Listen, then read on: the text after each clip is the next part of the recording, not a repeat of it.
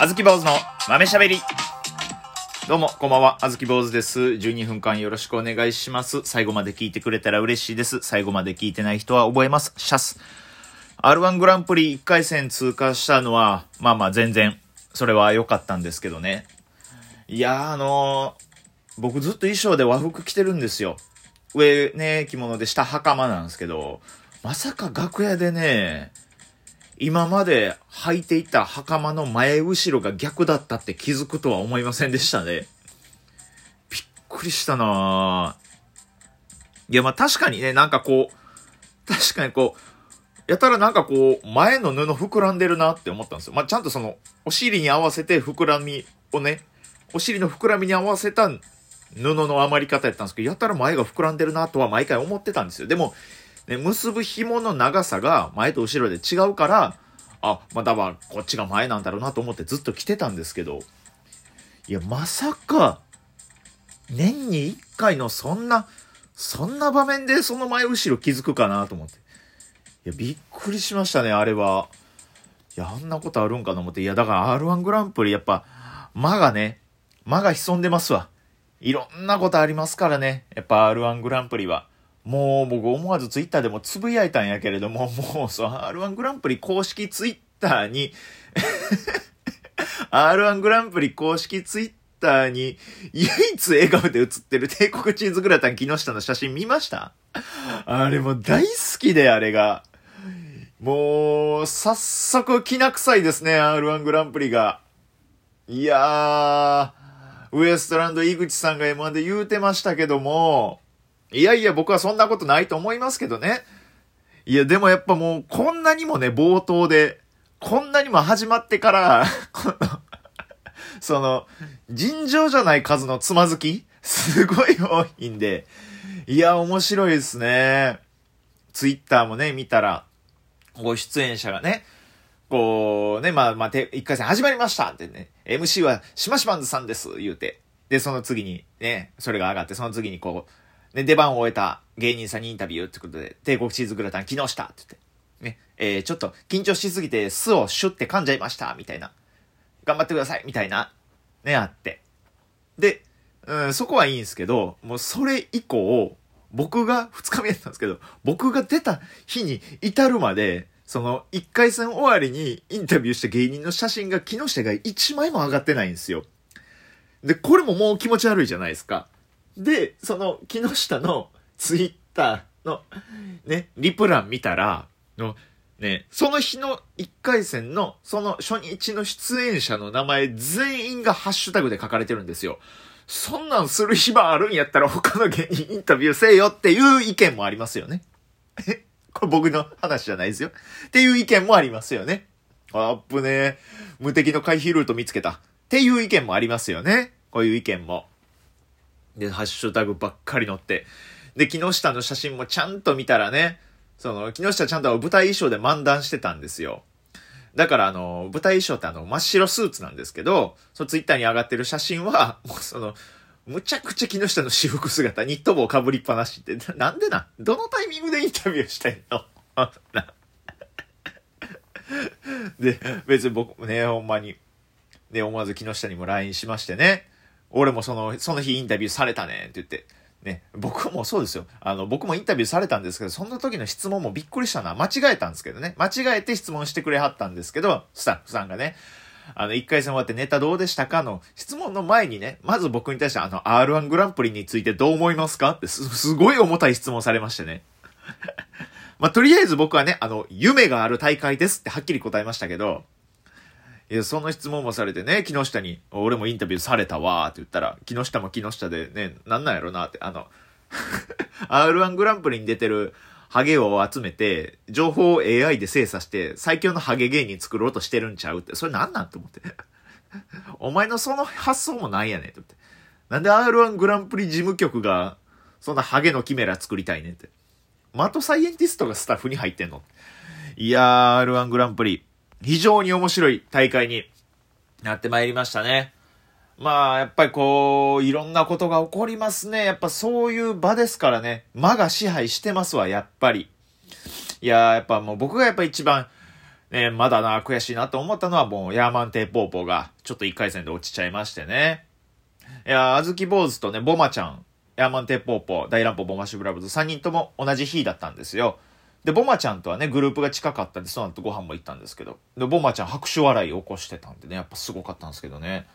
で、えボマちゃんは受かりまして、僕も受かったんですけど、ポーポはちょっと落ちちゃいましてね、ちょっと悔しいですね。ラストイヤーが1回戦って言ってはね、いや、ポポには元気出してもらいたいなと思って、グループライン覗いてみたら、まあ、とりあえずジム行ってくるぽーって、あの、バチボコ余裕やったんで、はい。お前もうちょっと凹めよとはちょっと思いましたけども。いやね、いや、悔しいっすね。ポーポもね、R1 のインタビュー答えてたみたいでね。アベマ、あ、じゃあ、アメーバブログか。アメブロにね、R1 グランプリの結果速報とかリポート、アメブロって今、で載ってるんですけどね。あの、ポーポーはそこであの、優ポ優勝目指すポーってコメントしてて、すごい恥ずかしいなって。一回戦で落ちてるやんけと。ちょっと思いましたけれども。いや、でもね、それだけじゃないですよ。やっぱね、いろんなことありましたよ。変やな思いましたよ。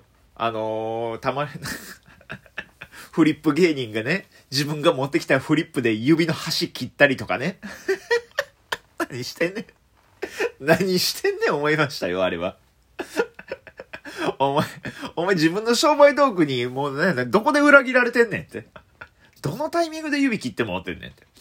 僕の2個前の出番の人がスーツを着てる坊主メガネの人で、で、僕の1個後ろの出番の人が着物を着ている芸人さんで、はい。あの、なんかちょうど僕がグラデーションの中間みたいになってたりとかね。そんな。はい。あと、あと、あと、奈良県の奈良市っていうゆるキャラが出場キャンセルしてたりとかもありましたね。マジでお前何しに来ておい、別に。あのいや、わかりますよ。このご時世ですからね。コロナとかに感染しちゃったっていう可能性もあるんですけど、奈良県の奈良市ですよ。中の人変われるやろ。別に。別の人間が入って出てこいや。奈良宣伝するために。いやー、いろんなことがありましたね。R1 グランプリジム。いやー、面白かった。まあ、まあね、1回戦は通過できたから、本当に良かったけれどもね。いやー、なんとか、まあまあまあまあ。まあまあまあ楽しくできたんで、よかったです2回戦が1月の16日予定、15日、16日って大阪2日あるんですけど、僕はその2日目の方で出させてもらいますんでね。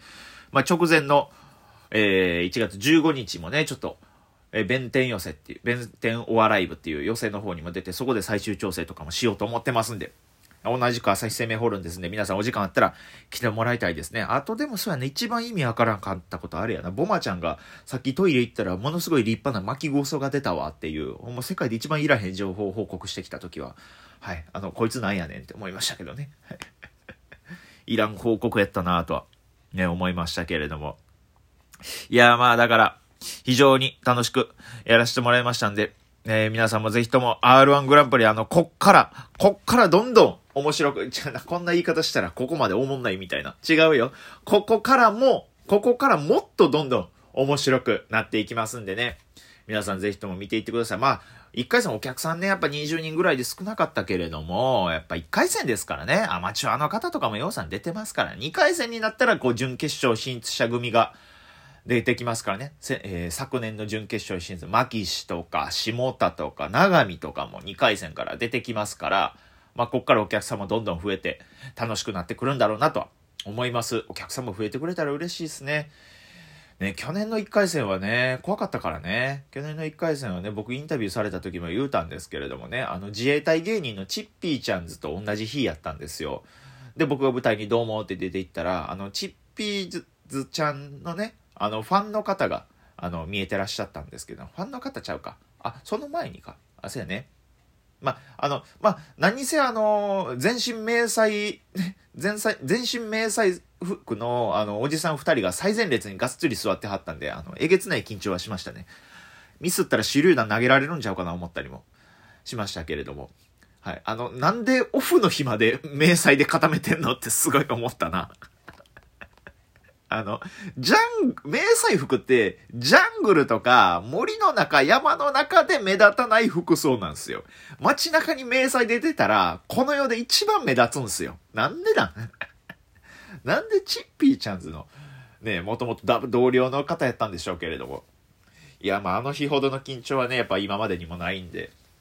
まあだから、ちょっと R1 グランプリこっから頑張っていきたいと思いますんで、ちょっとライブの方もね、皆さんぜひとも見ていただきたいです。ちょっと概要欄、説明欄の方に、あずき坊主の16日までのライブがっさり貼っときますんで、ぜひ皆さん来てください。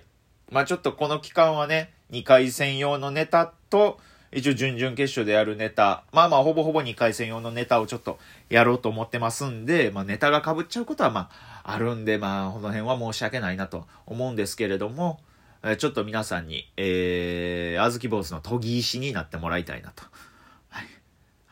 なんやねんこの言い方って思われる方いると思うんですけど、これは本当に人の意見で、あの、これはほんまに、あの、若葉の頃の、えー、酒井さんが大昔に言ってた言葉です、これは。あの 僕たちの研ぎ石になりに来てくださいっていう、なんか、砥石でいいんですけどね。ぜひとも皆さんに見に来ていただきたいですね。もうほんまに本気でやらせてもらってますんで、もう決勝までの一応僕もね、ネタもね、決まってますんで、えー、皆さんにほんまに面白い漫談、えー、見せつけたいと思います。やっぱりね、なんか最近もバイト先でね、講談をね、ちょっと見たんですけれどもね、いや、まあ、講談の方すごい良かったんですけど、めっちゃ面白かったんですけれども、やっぱ僕の方が面白いなってのは、ちょっと思いますんで、皆さんぜひとも、あずき坊主の面白い漫談、聞きに来てください。お待ちしております。2時じゃないのに尖って。最近なんか、また2時やってくださいっていう後輩から LINE が来んねんけど、あれなんなん？また2時やってくださいっていう日本語なんなん？別に。キモすぎるんやけど、あれはあれで。さあ、ということで、年末ですんで皆さん、風邪などひかぬようお気をつけて、あずき坊主でした。バイバイ。